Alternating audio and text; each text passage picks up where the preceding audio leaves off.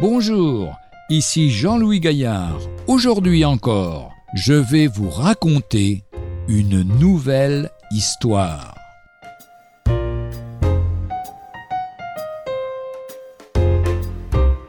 La chapelle ensablée.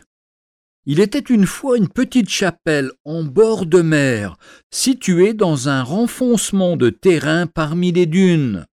Pendant de nombreuses années, les pêcheurs des environs s'y rendaient régulièrement, et on veillait à ce que le chemin qui y conduisait soit toujours dégagé de sable. Mais avec le temps, l'intérêt de la population faiblit. On cessa de fréquenter la petite maison de prière qui demeura fermée. Les tempêtes soufflant depuis la mer soulevèrent des tourbillons de sable, si bien que la chapelle finit par être entièrement recouverte, et qu'aujourd'hui on n'en connaît même plus l'emplacement exact. Combien de personnes qui dans leur jeunesse avaient déclaré appartenir au Seigneur Jésus-Christ et se sont laissés gagner par l'amour du monde, si bien qu'on ne peut même plus savoir aujourd'hui si ce sont ou non des chrétiens. Sans l'avoir renié ouvertement, ces gens ne se sont pas attachés à Christ pour le suivre.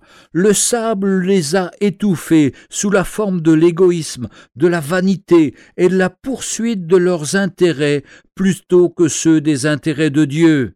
C'est pourquoi nous devons porter une plus grande attention aux choses que nous avons entendues, de peur que nous ne nous écartons avertit l'apôtre Paul aux Hébreux, chapitre 2, verset 1. Gardons-nous de négliger les choses éternelles en nous laissant absorber par celles qui ne font que passer.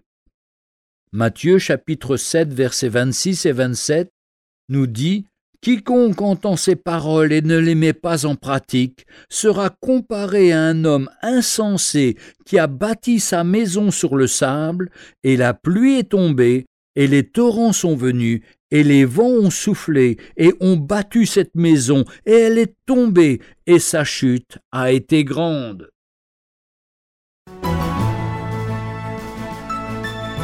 Retrouvez un jour une histoire sur www.365histoire.com.